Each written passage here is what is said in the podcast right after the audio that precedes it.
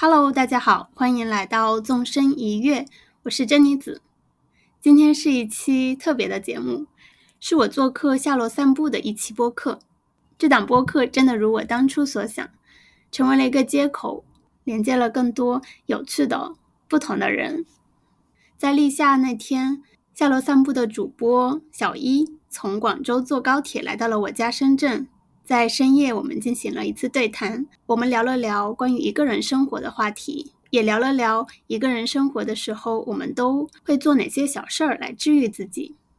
在聊的过程中，我们发现一个人可以做好多的事情：一个人住，一个人跑步，一个人做瑜伽，一个人做饭，一个人吃饭，一个人看电影，一个人去看夕阳。一个人可以做任何事情。一个人的时候，美好也会发生。本期节目由美好会发生的好望水声音计划共同发起。本期节目也欢迎大家在评论区留言，很想知道各位听友，你一个人的时候会做哪些让自己感到治愈的小事儿？也可以聊一聊任何跟一个人生活相关的话题。好望水非常大方的给到了纵身一跃的听友五香望山楂的礼物。评论区互动中会抽取三位听友送出望山楂一箱。如果大家还想要体验好望水的望山楂，欢迎加入 Show Notes 里好望水本次声音计划社群。好了，话不多说，我们一起来听一听这次的聊天吧。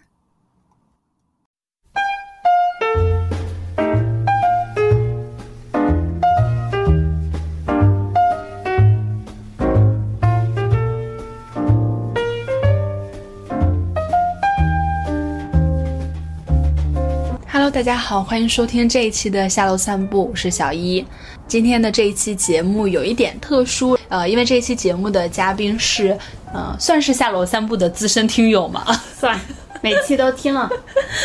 其实说来挺奇妙的，我是因为做播客认识了 Jenny，然后没有想到现在还可以坐在她家里来录这一期节目，就是觉得播客其实带给我很多。呃，新的朋友，本期节目由美好会发生的好望水声音计划共同发起，感谢东方草本气泡果汁品牌好望水对这一期节目的支持。当好望水找到我来合作的时候，我觉得还挺奇妙的，因为前两天我还在朋友发的订婚宴的照片上看到了好望水的望美好还有望幸福这两款产品，所以我对于他们的品牌的印象一直是觉得这个品牌的意向很好，就是 怎么有一种哎已经是那种好事标配的感觉了。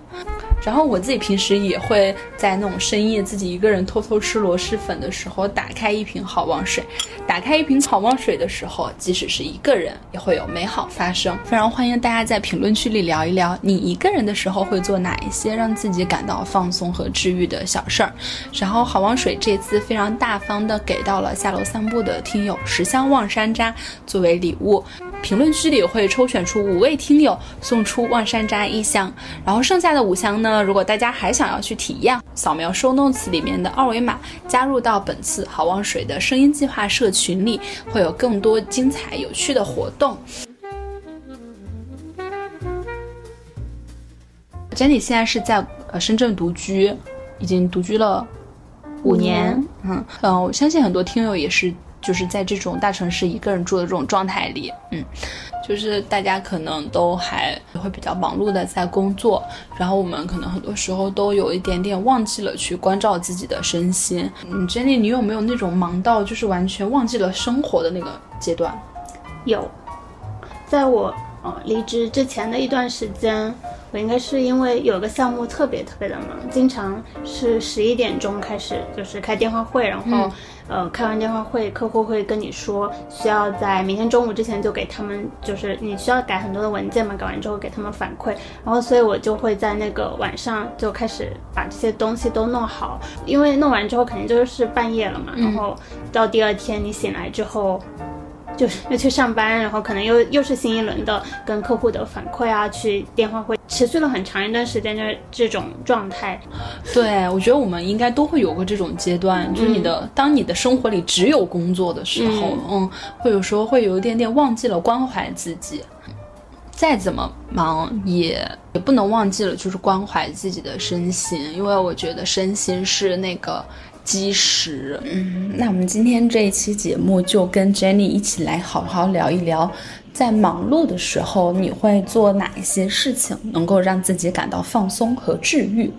然后我们大概列了一下我们俩各自的十件事儿，加起来一共有二十件，但这二十件里其实有挺多重合的，所以我们就这些能让我们感觉到放松和治愈的小事儿来聊了会儿天儿。我是去年年初裸辞的，然后休息了差不多六七个月，然后现在是独立律师，也不算自由职业吧。归属于某一个律所这样子，对对对对对，但是自己就是独立接案子，然后好爽啊！嗯，我们现在就在 Jenny 的家里，嗯嗯，在深圳，然后窗外，我刚刚上来的时候，我觉得楼下很繁华，感受到了那种深圳年轻人的活力。我们的很多听友应该都是，嗯，很多人都是在独居状态，嗯，或者说哪怕不是呃独居，哪怕不是一个人住。嗯，但是也是在自己一个人在另外一个城市漂泊着的，就像 Jenny 一样，她现在跟她的猫生活在一起。然后我之前也是一个人跟一只猫这样子生活在一起。哎，你现在一个人的一天是怎么度过的？我其实很喜欢问别人这个问题，听别人的答案。我之前经常会看一本书，叫《创作者的一天》，好像哦，拿上这本书。好，《创作者的一天世界》。之前我就我会不时的翻一下，觉得看的时候就像在喝咖啡一样的，觉得特别的平静。就是一些艺术家或者是一些作者呀、作家呀之类的。好多艺术家、作家他们的一天。对，看一下爱丽丝门罗的一天是怎么度过的。哦，他写的很简单哦，很小的一篇。啊，这个真的好好玩，小故事。对。这是爱丽丝·门罗的一天。一九五零年，她是一个年轻的母亲，有两个小孩要照顾，在家务和育儿之余，一有零碎时间就赶紧写作。在下午，趁着大女儿上学、小女儿午睡时，躲进自己的房间写作。当邻居或熟人来访，打断了门罗的写作时，他总不好意思告诉他们他正在工作。所以，除了家人和挚友之外，门罗写小说的事情一直保密。嗯，好好玩啊！就是其实他也是属于那种在繁忙的工作里，嗯，然后找到他自己的一点点小小的时间在写作。对，嗯，你刚好找了一天，是的，对，很多我看了很多都是那种，就是一天都很自由，有一些就是一天都在喝酒。我自己的话，我一天起来之后，我可能洗漱完之后，我第一件事情应该是做瑜伽，嗯。然后大概我也不会做很久，应该就二十分钟左右吧。嗯，所以让我觉得就是整个身体苏醒过来之后，然后去准备做早餐，然后可能给自己做一杯咖啡。如果今天有必须要完成的工作，我就去做工作。没有什么特别的，说必须要做的事情的话的一天，我觉得是我比较理想的一天。嗯，有一段时间我也是这样子在度过我的每一天，就是呃早上起来会去运动，做瑜伽或者去健身房。嗯。然后回来之后，简简单单的吃个早餐，嗯，吃完早餐会工作一会儿，然后中午睡个觉，睡醒之后下午会再冲一杯咖啡，然后再我也是，嗯，然后就开始再处理一些事情，然后到傍晚的时候可能就下楼散步，然后或者拿一本书在小区的那个湖边坐一下。当时我就在想，这就是我能想象到的我理想的一天。嗯，如果我死亡之前的一天是这么度过的，我是觉得很满意的。嗯，我已经形成了一个规律，就是我傍晚的时候可能会去楼下那个小树林去跑，就是慢跑或者是快走，就是散个步什么的，然后整个。结束之后，我可能如果我不想做晚饭的话，我就会非常漫无目的的去散步，然后去可能路过一个什么店，就非常简单的吃一个晚饭。我其实也很享受，就是那种晚上漫无目的的散步。我之前自己住的时候，我就是经常晚上失眠，然后我晚上睡不着的时候，我就会自己下楼去溜达，可能是一点两点这样子。然后那个时候住在江边，不害怕。不害怕，然后我就在江边自己散步，然后还放那种非常非常古老的歌，就是什么可可托海的牧羊人这种，就感觉是 爸爸妈妈去 KTV 才会唱的这种歌。然后我就在江边散步，对，那条江，上一次我去看达达乐队的时候，彭坦就说他当时睡不着，他在江边散步。哇，我在下面就在想，原来我跟彭坦散了同一条路。嗯，我喜欢傍晚或者是黄昏，然后晚上的时候去。我不太会半夜去。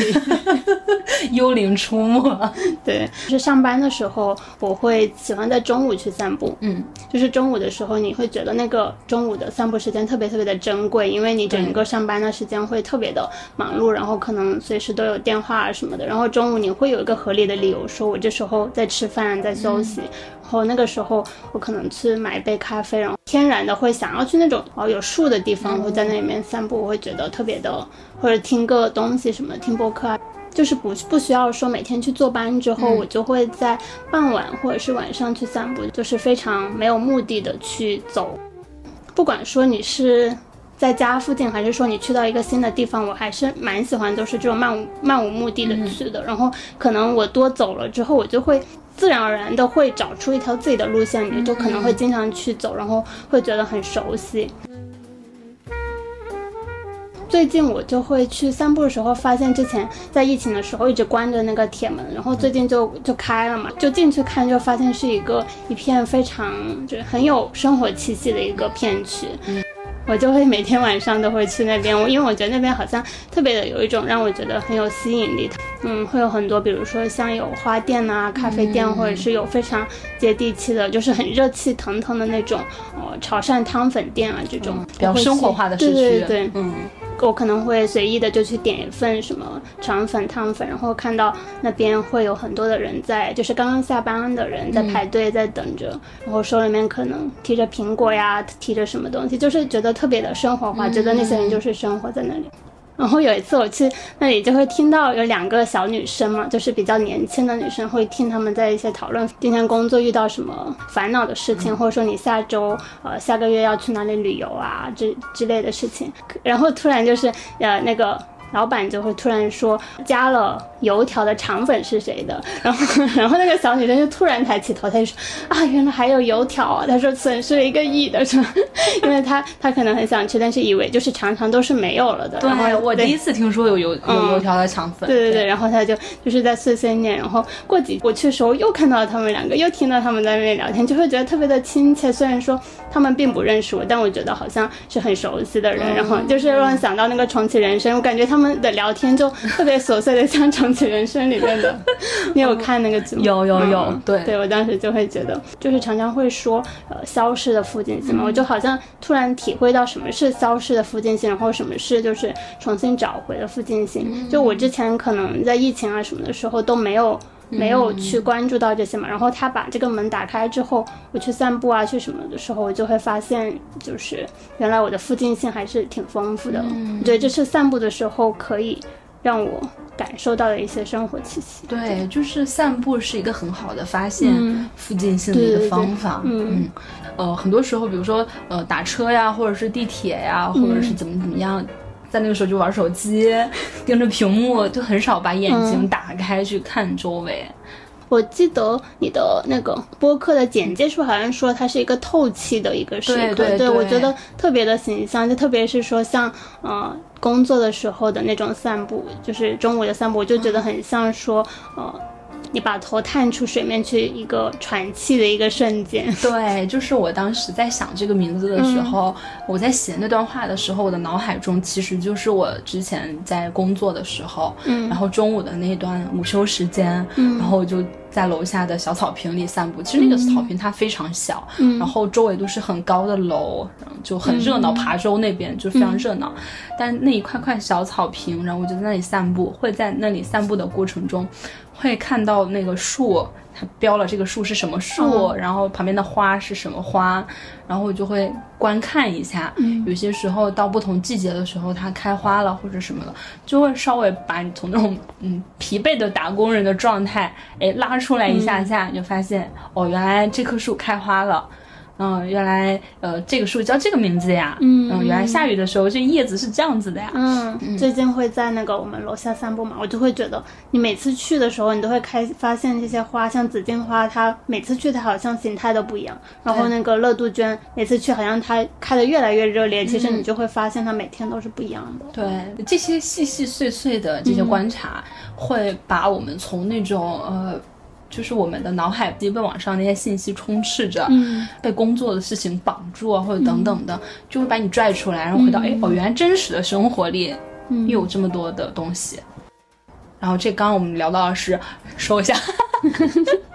就是说呃，我们两个的一些呃散步时候的一些感受。其实散步是一个非常非常好的，可以呃回过来的一个回神的一种方式。哦、还有就是在散步的时候，还会有一个微妙的感受，嗯。就是我有时候会慢慢走，呃、有点像是呃正念行走这样子的方式，嗯，就故意把脚步放得非常慢，然后会把注意力放在脚的抬起来、推往前推一下，然后落下去的过程，能感觉到自己的脚和大地有在接触，所以那种感觉也会让我觉得很踏实。嗯，我第一次听说正念行走，哎，如果正念行走的话，也可以在散步时候，对，或者在户外，或者是你甚至可以在办公室的走廊里。但是当你的注意力是放在你的行走这件事情的时候，其实它也是一个很好的冥想。嗯包括我们刚刚聊到了呃散步，嗯我觉得它也像是给自己创造了一小段属于自己的时光。嗯嗯，然后在这个时光里，你可以暂时性的屏蔽掉外面的那些东西，就是跟自己待在一起。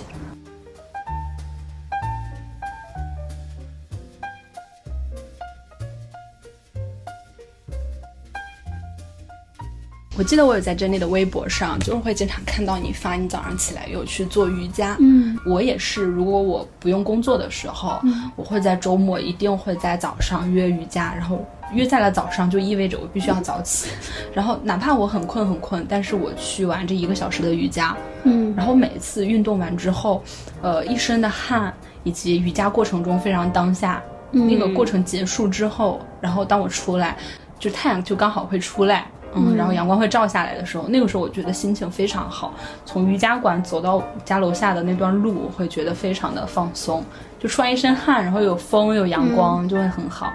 然后我也很想知道，你早上做瑜伽，你一般是在哪里瑜伽的？在这里，我会把这个桌子推到这，然后在这里。就是早上的瑜伽会在这里。如果我是想要那种一个小时的，我会在楼下健身房练瑜伽。对我其实比较早，我在大学的时候开始练瑜伽的，但是嗯，应该是在这几年我才真正的开始觉得跟呃瑜伽有一些连接。之前的呃大学的时候可能就觉得它是一个就是体育课上需要做的事情。我应该是在前几年开始，就是我跟着一个博主叫 Alison。我不知道你们。我知道，嗯。我会接下来跟他录一期节目。我上周刚跟他通了电话。我，的天，对，我也很喜欢他，就嗯。呃，在这里非常跟大家安利一下爱丽丝，他的公众号叫醒 awake，哦对对然后他也做了这个同名品牌的瑜伽服，我最近想要就是想要换那个瑜伽垫，想要买他们的瑜伽垫。对我也非常喜欢他，嗯我很长的时间我都是跟着他练他的那个晨间瑜伽，也不是说他有多么的，就是练的是有多么的好。你要说体式的话，肯定有更加精进的人，肯定会有嘛。我一开始就是打动的是他那个理念，说醒着生活。我应该是前几年在我的感情状态很糟糕的时候，然后自己整个人的生活状态都特别糟糕，有时候你就会连床都不想起的那种，没有任何动力。然后有一次不知道怎么的，我就看到了他的醒着生活的这个理念，然后看到他公众号很多的文章，嗯我就会觉得不想再让自己处于这种很混沌的状态，希望自己是能够真正的清醒的在生活。我就开始跟着他练瑜伽，就是从晨间瑜伽，其实就二十分钟左右。练了这个瑜伽之后，你会觉得有这个打底之后，你整个生活会有最起码这个东西你是很确定的，然后你让你的生活是很有秩序的，会让我觉得说从早上开始我就有真正的在好好照顾自己的身体，这也是他经常说的一句话了，然后我觉得非常的有道理。我没有很追求，就是体式上要怎么怎么样，我其实都会一直做的都是很简单的一些体式，因为 Alison 她的那些体式其实也很简单，就是很基础的那些，呃，不管是他或者是其他的瑜伽老师，经常会说一句话说，呃，稳住你的根基，就是不管是呃你在练瑜伽的时候，还是说你的生活，都一样，我觉得都是你的身体就是你的根基。如果你稳住了这个，你可能整个生活的状态才会好起来。我从那一次之后，我就呃把这个习惯坚持下来了。我一直就会觉得，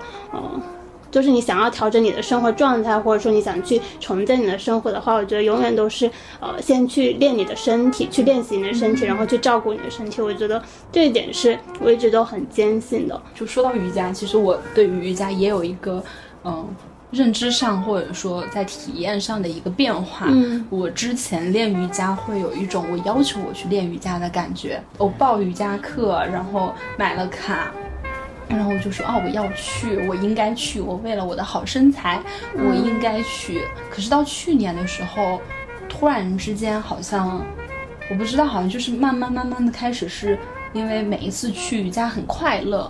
所以它成为了那种很正向的，我想去，我想去，而不是我要去，我要去。嗯，对。然后去年就会开始，总是觉得做这件事情非常的快乐。嗯，如果早上我瑜伽了，我。这一天都会很快乐，对我觉得练完，特别是练完瑜伽之后，你那种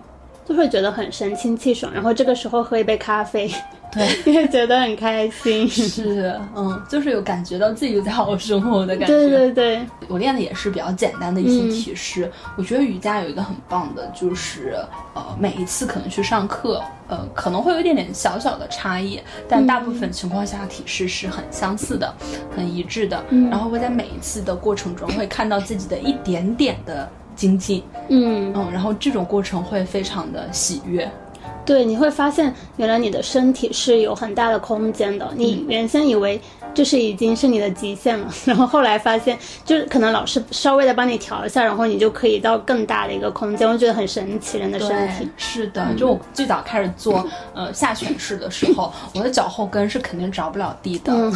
但是慢慢慢慢一次一次的就发现，哎，它着地是很轻松的，嗯嗯，就是那些一点点细微的微小的。进步的过程也是一个非常正向的反馈。我说到下犬式，我一开始就觉得很神奇。瑜伽老师会说，嗯。你休息一下，然后来做个下犬式，我就想说这是休息吗？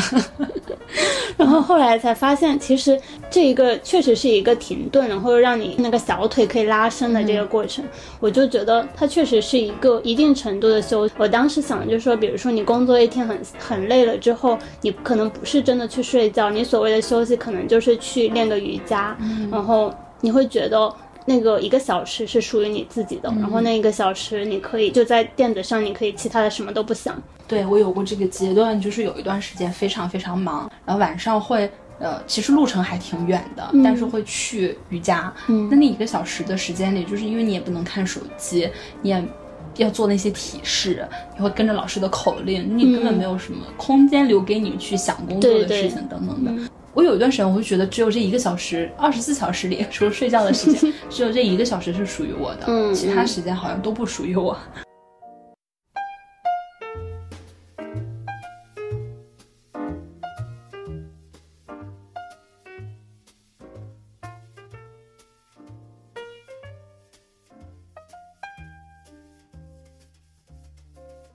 其实你现在大部分时间都是你一个人，然后你跟猫在一起。对，嗯，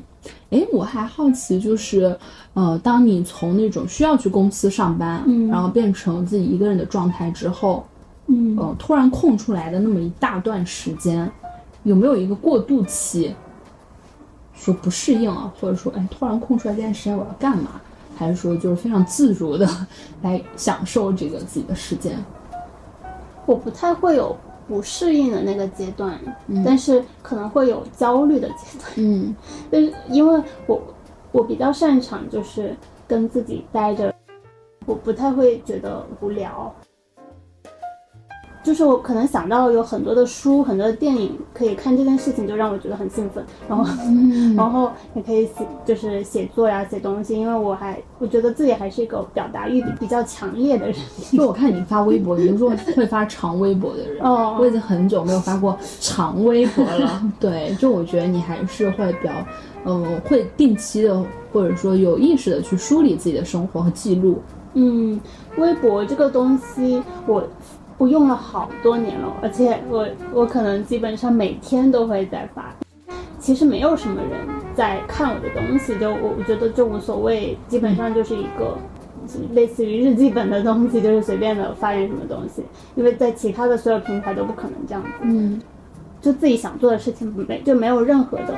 嗯回报，也没有任何的什么的情况下，我也依然会写，因为我自己真正的想写一些东西。嗯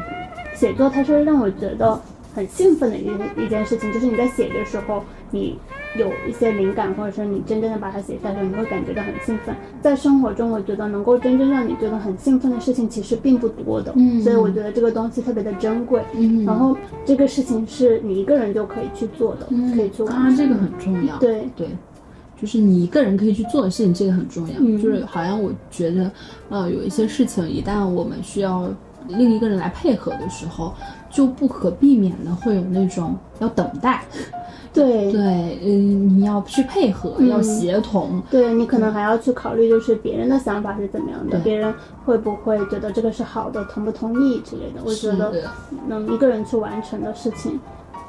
后你又真正去想做，嗯真正想去做的，我觉得这件事情就很棒。其实我之前跟 Jenny，我们两个人有列了一下，就是嗯。一个人的时候，你会做哪一些可以让自己感觉到非常的放松和治愈的小事儿。然后，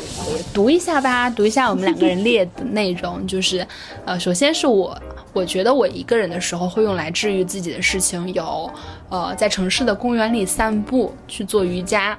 听播客或者听音乐做家务，去尝试一项没有试过的运动，比如前段时间在试攀岩。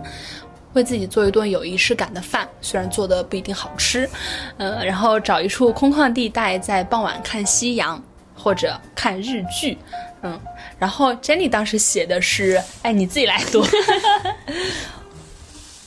我这个顺序当时是随便写的，不嗯不代表重要性。好的，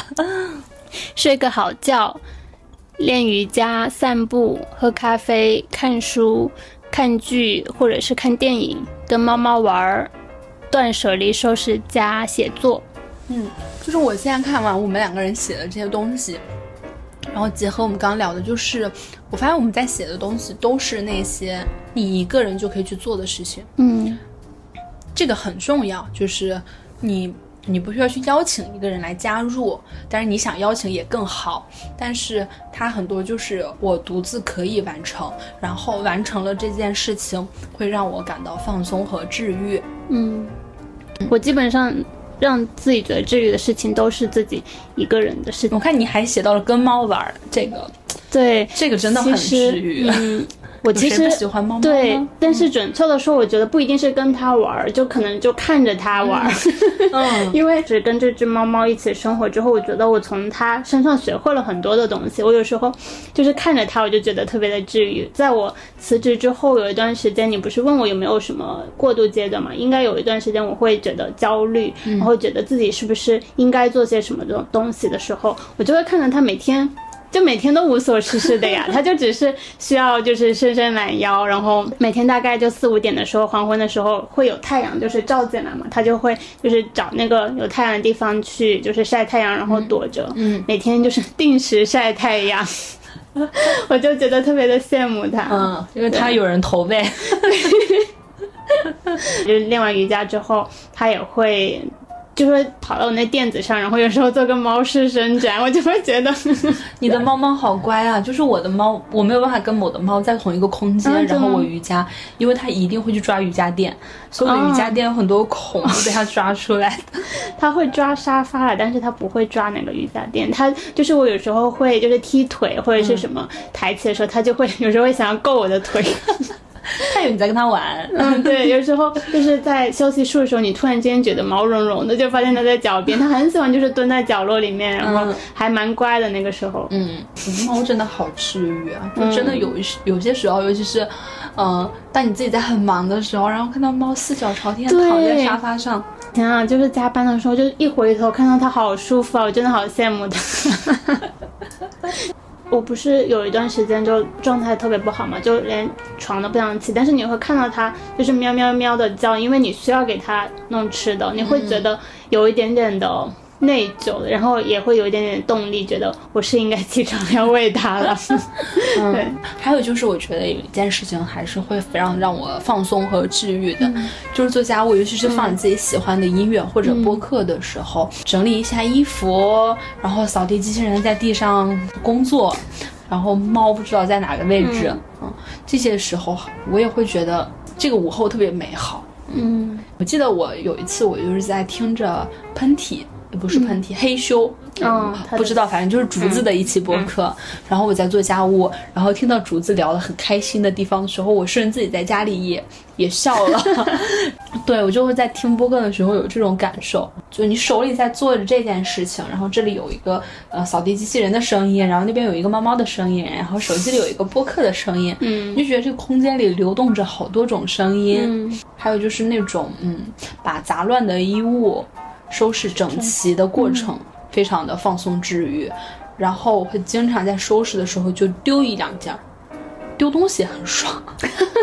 对，就特别爽。我最近也在丢东西，你最近丢了什么？丢了很多东西，还卖了一些书。就是我第一次用那个多抓鱼，我不知道它原来是那样子用的，你用过吗？嗯，有。我我以为是那种要。点对点，别人买你的书你才能卖，但其实不是。嗯，对你以为像咸鱼一样。哦，对对对对，然后卖的时候很爽。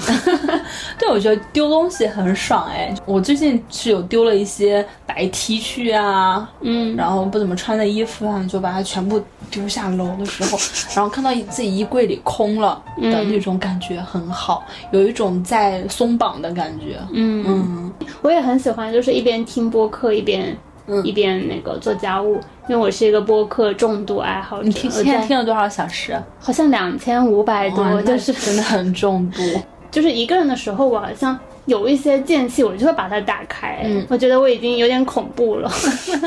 你可能在呃洗澡，在刷牙，然后你可能在帮猫猫铲铲那个铲屎，嗯，或者是煮饭，然后洗碗。再叠衣服，我觉得这些，比如像叠衣服，然后晾衣服这种，你会觉得平时觉得特别枯燥的事情，你如果放一个东西在听，你会觉得真的觉得有趣很多。如果是一个你很喜欢的播客，你就会觉得想要再做多一些家务的那种感觉。是是是，哎，你最近听比较多的是谁？下楼散步，不用这么硬广。自我进化论，我突然想起，我经常在洗澡的时候听，嗯，然后一定是把音量放到最大的，不然有水声听不到。对，然后就最近有在听严重话术，哦，我有听那个张怡薇那次，对，嗯，对，说做家务，我昨天晚上在，嗯，就是自己做完饭，然后吃完之后洗碗，洗完碗。然后把猫猫的碗也洗了，然后给它换了水，然后再把灶台什么全部擦干净，把它的水换好，然后放回在这里归置的时候，我就突然觉得 就特别的平静。嗯，我当时有一种很微妙的幸福的感觉，因为就是那种很理想中的晚上，你又不需要加班，没有什么特别要做的事情，对吧？然后可以把就是那些自己做完饭，然后很。混杂很乱的东西都都洗干净弄好的时候，然后再把猫猫的水也换好，就会觉得特别的特别的开心，也说不出来是究竟为什么开心。理解那种感觉，就像是你把你每一件事情都很妥帖的做好了，然后又没有什么其他的事情挂在心头，对，没什么压力的那种感觉，然后就会觉得很平静。嗯嗯。但是有一些，比如说你心头还挂了一点什么事的时候，对。就老觉得哎惦记这点啥，嗯，对，做家务确实是一个很放松的事情。就规制这件事情本身，对，我觉得是规制或者说擦拭，嗯，呃，把一些事情让它变成它本来的样子，这件事情是会让人放松的。其实我刚在讲这段话 这句话的时候，我想到你说的。嗯，之前可能有过一段比较混沌的时间，但是在就看爱丽丝的文章或者什么的，会想到清醒的活。我觉得它跟做家务有点像，哎，嗯，就你把那个繁杂的、混杂的东西，把它梳理到非常有条理、非常的呃明亮了。嗯嗯，我这两天有一点那种感觉，不知道你有没有，不知道能不能看得出来，我其实 收拾过家。你们家很干净整洁，对，嗯，东西其实还挺多的，但是我很努力的想要让它就是更少的东西，想要把东西都扔掉，但是我发现好像很多东西就好像都都需要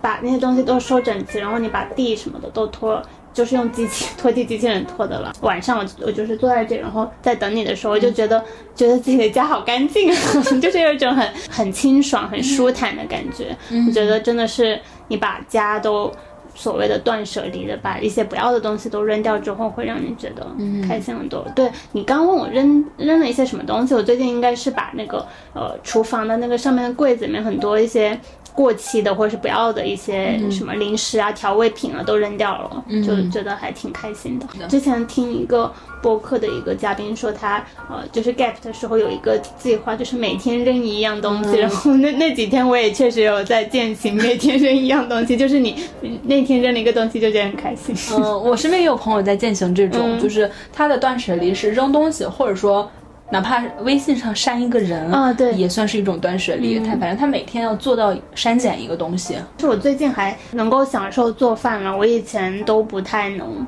我以前做饭可能都会觉得是我应该要做饭，就是不想要老叫外卖。我叫外卖的时候，其实会有一种莫名的，嗯。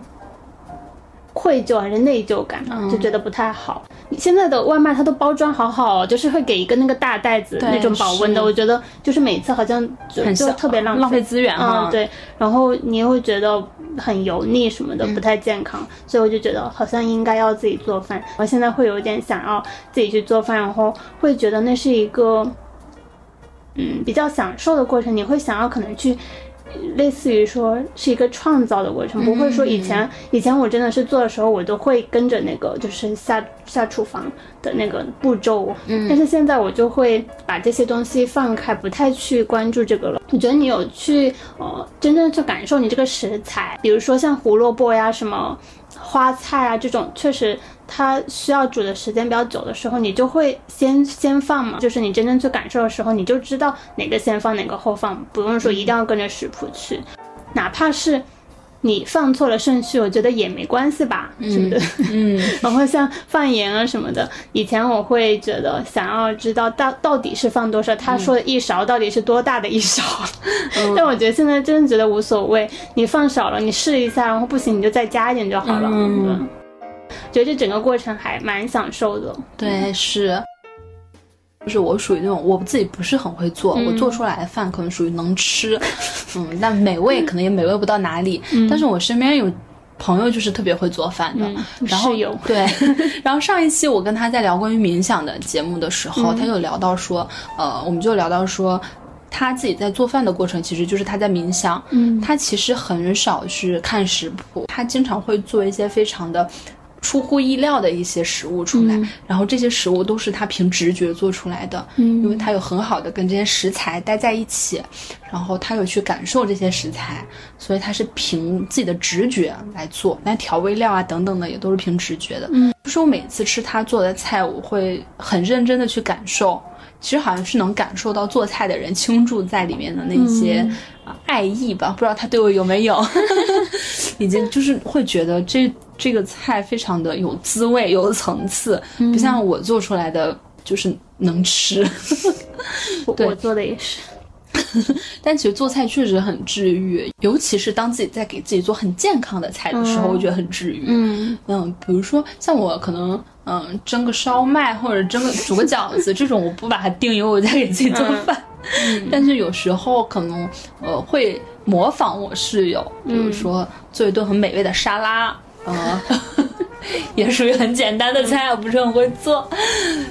就做一些健康的食物的时候，我觉得我有好好爱自己。然后这些，我觉得我有很好的爱自己的时刻，它让我觉得很放松、很治愈。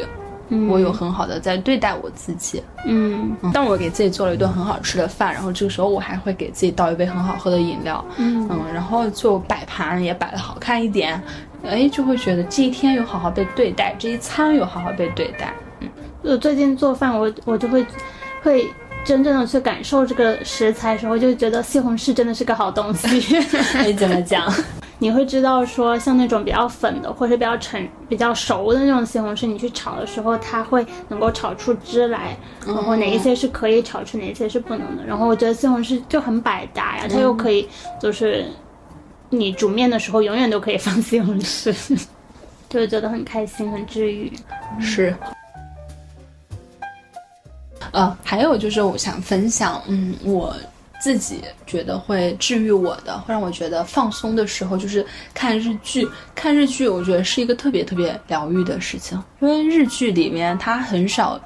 讲一些特别宏大的事情，比如说，尤其拿重启人生来讲吧，嗯，有一些人看不进去，就会觉得他怎么这么的琐碎，嗯，这一群闺蜜怎么每次每一轮人生都聊的是那么一点事儿啊，就是聊一些无关痛痒的事儿或者什么样子的。但是我就是会特别喜欢日剧中这种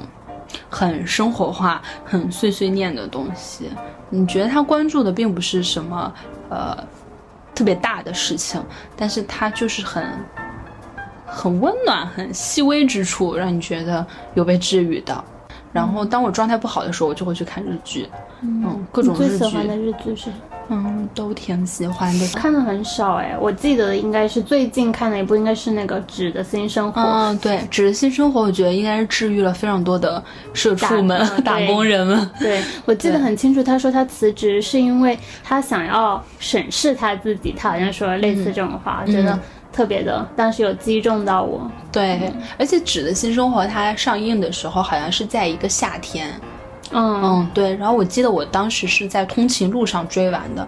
然后那个追他的过程就是特别的，就像我在下楼散步一样，很透气。嗯嗯，然后好像就是跟随着纸，他辞职之后回到乡村，嗯，骑单车。然后推开窗，有风进来，打开一个黄色的风扇，对我在吹风扇吹风。对他去收拾他那个家的时候，我就觉得很治愈。他有在，就是感觉有在给自己重建一个秩序，然后去重建一个自己的新的生活，去把你的那些东西都归置好的时候，特别是他那个黄色风扇。嗯，对，就现在想到那个黄色风扇，还是会觉得很放松。嗯，是，我会感觉日本的年轻人跟我们的年轻人。有点类似，对，就是大家都是在一种非常嗯高压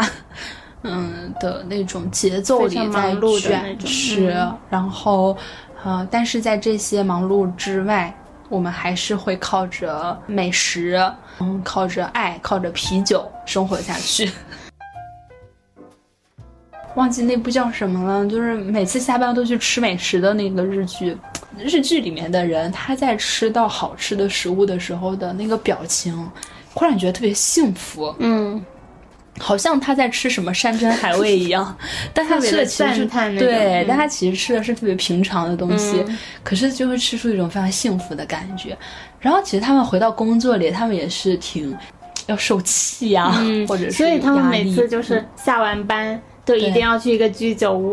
喝酒，然后吃吃点东西才回家，因为他这种现象就很有名。我不知道算是不是刻板印象，还是说，呃，大部分日本人都会这样。我就觉得这也是他们就是想要去寻求的一个独处的一个时间和空间，就是他们的居酒屋。就是我在看日剧之后，我觉得有受这个的影响，有时候下班之后不会马上回家，嗯，就是会去到故意去挑选一处环境不错。你自己比较熟悉的一个小店，然后点一点酒，嗯，点一份一人食，嗯，然后会很认真的吃，吃完之后可能也不会马上回家，就会坐在店里发呆，嗯嗯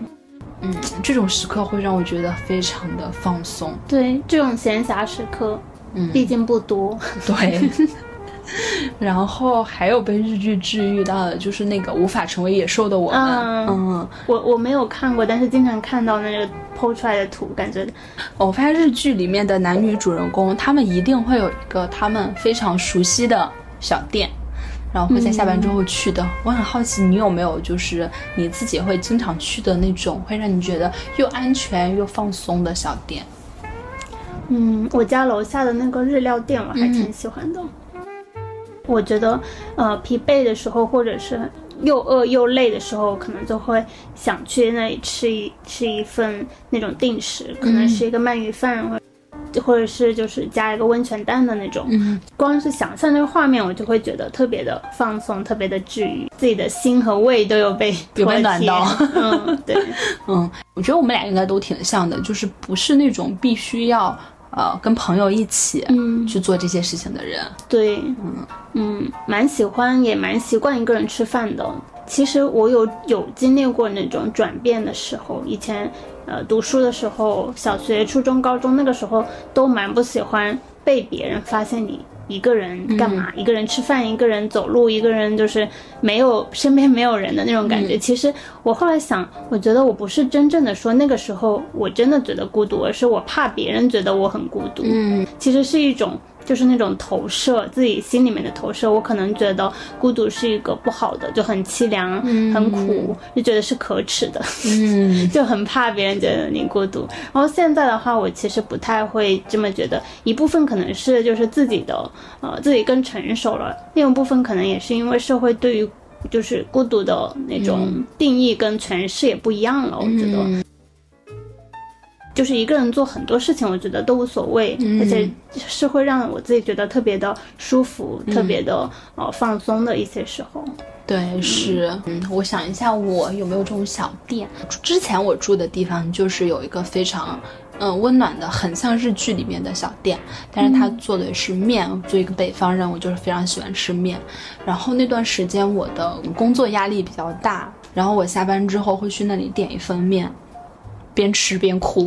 就是哭到那个眼泪真的是有掉到面里面，可能面真的有变更咸。嗯，然后是几个年轻的男孩开的店，嗯，然后他们其实也没有过来特意的关心，因为当时已经挺晚了，九点半了晚上，他们快收拾打烊了，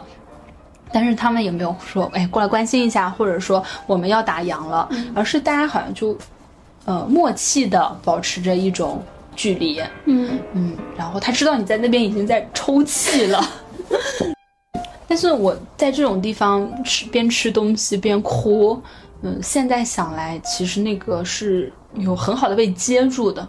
嗯，就是在那个地方我做这个行为，我不会觉得丢人，嗯，我是觉得很安全，就他们也给到了我很好的安全距离。现在会想到那个店那种很暖黄色的灯光。就它还蛮像日剧里面的那种，嗯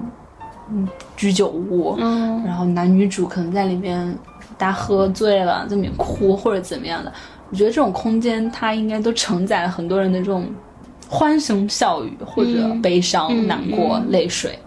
大家在呃自己的生活里会不会有这样子的一些小店？然后也可以在评论区分享一下，就是你在这些小店里面，它这样子的一些治愈性的小店有没有承接住你的哪一些情绪和故事？然后欢迎大家在评论区分享。嗯。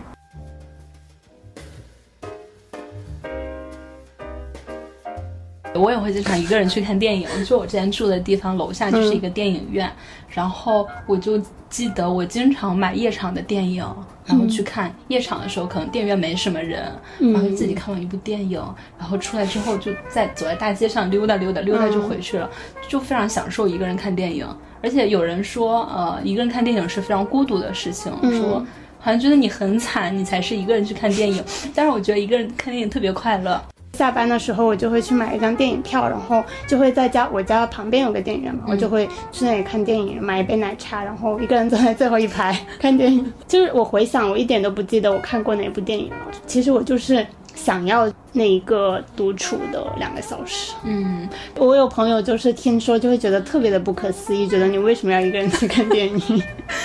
就是一个人在坐在电影院里，然后你身边没有一个熟悉的人，然后电影院有一种很神奇的感觉。我觉得电影院有一种包裹感，对，就是那种很安全。对，是的，嗯，我记得我有一年的冬天，应该是去年还是前年的冬天，我就去看梅艳芳，嗯，然后一个人看完，哎呀，看完那种那种感觉就记到现在，就是好像当你呃一个人来做了这件事情，你对这件事情的那个。记忆和你对跟这件事情，你去做这件事情的时候那种感受会更投入，是吧？对对对对。因为我一个人住之后，我倒对于一个人去看电影没有那么渴求了，因为我自己在家也可以一个人看。然后我们家楼下就有一家电影院，然后以前在上班的时候会把周五的时间就是晚上留留出来看一部电影什么的，可能在家里看，我就会就是在电影院买一一桶爆米花，然后带回家看。营造一种沉浸式看电影的感觉，是吗？之前有段时间我很想去看《脐带》，就是姚晨监制的。我看了我看了你看了是吧？嗯我当时有刷，然后我发现那个电影院排片非常少，嗯我要去到很远很远的地方才有的看，后来我就没有看。对，我我看了那部电影，但我觉得你应该会喜欢。是吧？我感觉嗯它讲的是呃蒙古族，对对对，然后母亲。嗯，然后就是患了阿尔兹海默症，但是他，你你有没有看过那部《妈妈》？没有，就是杨丽娜的那部电影，我觉得跟她有一点点的像，也是说就是母亲患阿尔兹海默症的，但是它不一样的是，它因为有蒙古，然后它很多的草原，然后很多很漂亮的湖。我觉得它是用就是更加诗情画意，就是更加诗意的去化解掉的那种、那种残酷。像《妈妈》那部电影就特别的残酷，就是说患那个阿尔兹海默症，然后年老的那种就直接讲悲伤，对但是可能期待是从美、从哦诗意，哦然后你感受到悲伤，但他没有直接叙述悲伤，对对对，嗯是的。就很期待了。对，我最近有想一个人去看的电影，应该是《泰坦尼克号》，但是我一直没抽，没有，因为想想它有三个小时。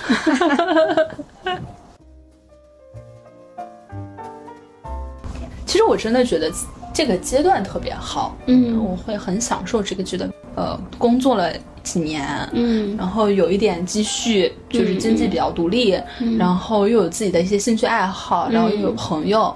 又有一些自己热爱的在做的事情。嗯，然后又在进入家庭、进入婚姻之前这个状态，我觉得特别好。就是在这个阶段里，可以尝试任何你想尝试的东西，只要你想。然后我就有一段时间，在我工作比较忙的时候，我会刻意的去试一些我以前没有做过的事情。嗯嗯，比如说我有时候会在大众点评去刷一些体验课，嗯我就会去先试一下。呃，攀岩就是我这样开始的，就是我先有是那种室内攀岩是吗？对，嗯我就有先在大众点评搜一下，哦，这里有攀岩的体验课，我就先买一节去试试看，然后发现哎挺有意思的，嗯然后我就会定期的去，嗯，然后下一次又想尝试一点新的什么，然后就会看一个新的课，嗯嗯，然后就是会不断的去探索一些新的东西，然后这些东西都是你可以一个人的时候去做的事情，嗯我之前也有想过去去尝试那种室内攀岩。嗯我当时想去，可能也是因为想要去嗯挑战一下自己，就是去直面自己的恐惧。嗯我其实还是挺恐高的一个人，我很害怕一一切跟就是跟高相关的相关的活动。像什么跳伞啊，啊那种跳楼机啊，那些就是我情愿死都不想去。之前有尝试去一个冲浪，就我我其实是挺恐惧水的，但是为了 去就是探索一下、挑战一下自己，然后我有去冲浪。我觉得冲浪确实它是一个，嗯，你需要一个人去做的，而且你嗯需要把你自己的所有的注意力都放在放在眼前、放在当下的一个运动。如果我在那个海滩上，我去看着等待的那个时候，我我可能没有在冲浪，我看着别人在冲的时候。就是在很大、很就是浩瀚的海里面，然后看到很多小小的影子，就会觉得这是一个非常孤独的运动。嗯，事实上它也确实是一个很孤独的运动，嗯，对，那你自己第一次冲浪的感受是怎样的？一开始我是害怕的，是你肯定是会恐惧，而且我不会游泳，其实。啊，我也不会游泳，嗯，对，在尝试过程中就肯定是不停的摔跤，然后嗯身上其实就受了蛮多伤的。教练就会跟你说，他说就是你不要慌张，你慌张的话那个板子一定是会摇晃的。嗯这句话其实我觉得特别的有道理，就是在我。后来，呃，冲浪结束之后，回到了自己的工作生活里面。我在慌张的时候，我都会想到他这一句话，我都会觉得，就是你不不不要老是，嗯，不要在心里面觉得慌张。你在心里面慌张的话，你整个人都会，就是会摇晃，你做事情、或者是你的心态，所有的都会不稳。所以这句话我就一直会记得了。我也不会游泳，所以当我第一次想说我去冲浪的时候，我是很恐惧的，嗯而且我是有过那种溺水体验的。所以我非常怕冲浪，但是当我第一次站在那个板上，而且我发现我可以保持平衡的到岸上的时候，嗯就会觉得哇哦，老娘真牛逼！当时肯定是有教练的，作为初学者，嗯教练在后面。但其实当你你在那个板上，你趴在那儿的时候，你并不你并不觉得你周围有人，你就觉得我很孤独。然后当教练把你的板子给你推出去的时候，你不站你也得站起来了，就是你只能自己去面对这一切。嗯嗯，对，就是你只能自己去面对这一切，在很多时候都使你不得不去做一些你恐惧的事情。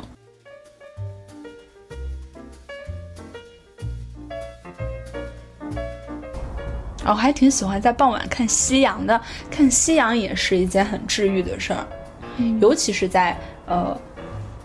特别空旷的地方看夕阳，嗯，会看到一些云彩的变化，会看到这个城市，呃，由亮变到有一点点微微的暗，然后有一点点变黑，变到天黑的这个过程，就是这个过程，我觉得是一天中最浪漫的时候，就是明暗交替的时候。嗯，我也很喜欢那种黄昏的时候。我不一定会去看夕阳，因为我觉得在城市里面，特别在深圳，我觉得很少有机会真正能找到一个空旷的地方，然后看到那种整片的嗯夕阳和那种晚霞。一般会说去看夕阳的时候，基本上是我在旅旅旅游的时候才会去的。嗯然后在在城市，在日常生活里面，如果我在家的话，我可能会呃在黄昏，在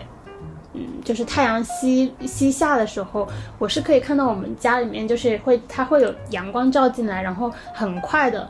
我今天我就是看到我的猫在在那个阳光底下，然后刚想要拿手机去拍的时候，它其实就已经变了，它变得特别的快。嗯然后它在不同的时间，在家里面的那种明暗度都不一样。我特别喜欢那种就是黄昏的那个时候，就是对，特别的安静。是下午五六点或者六七点下班的时候，有时候有幸下班早，可以看到这个城市的夕阳嗯的时候，会觉得，哇哦。好，生命好美妙啊！就是我会有这种时候。然后我还记得有一次很好笑，就是我当时打车，嗯、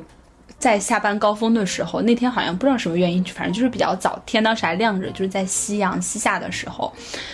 我就看着窗外，我说哇，好红啊！然后司机说：“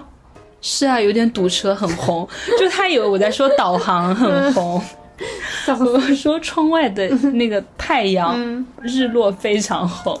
然后司机也，我说我我在说窗外，然后司机也抬头看了一眼窗外，然后他说哇，好美啊！他说完好美之后，我们俩都沉默了，嗯，就是那个沉默的五秒，竟然还有一点浪漫。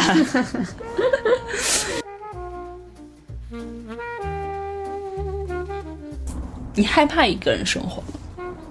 不害怕。我觉得，嗯，很多时候在面对感情的时候，我可能觉得自己是个不够有安全感的人，但是在这个一个人生活这方面，我觉得我自己好像有莫名其妙的有很充足的安全感。嗯，我觉得一个人生活是一件特别棒的事儿，它意味着你有很多主动性，你可以以你这个一后面去接 n 多个零，嗯然后你的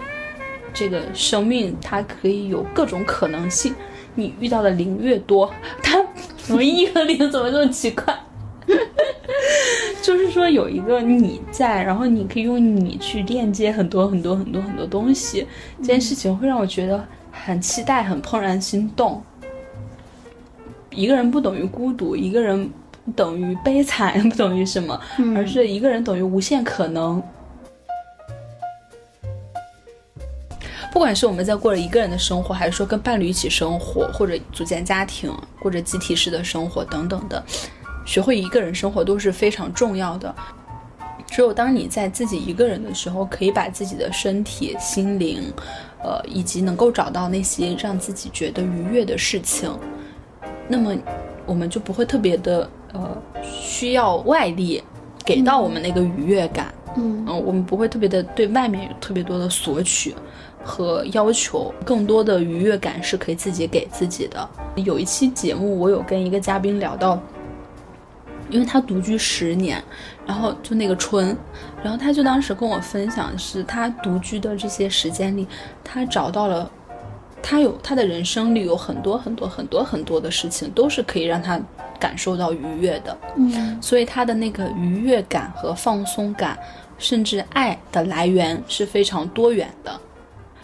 他没有特别聚焦在需要朋友，或者说特别聚焦在需要亲密关系，特别聚焦在需要父母、需要家庭，而是他的这些来源非常的分散，嗯五花八门的事情都能让他感受到快乐，然后这些事情都是他一个人可以做的。当有了这些事情之后，他会觉得他的生活非常的落地。嗯，嗯我也我也很赞同，我觉得。嗯，确实是你学会了一个人怎么去生活之后，你才能够更好的跟他人、跟爱人，或者是跟嗯其他人一起生活。之前听过一种说法，说你能够独处的人，才是能够真正的去面对自己的人。就像是很多事情，它是锦上添花的东西，它并不是雪中送炭。如果它是雪中送炭，那没有这个炭，我们这个柴，我们这个火，它就灭掉了。嗯但是如果是锦上添花，那没有这个花，我这个锦也是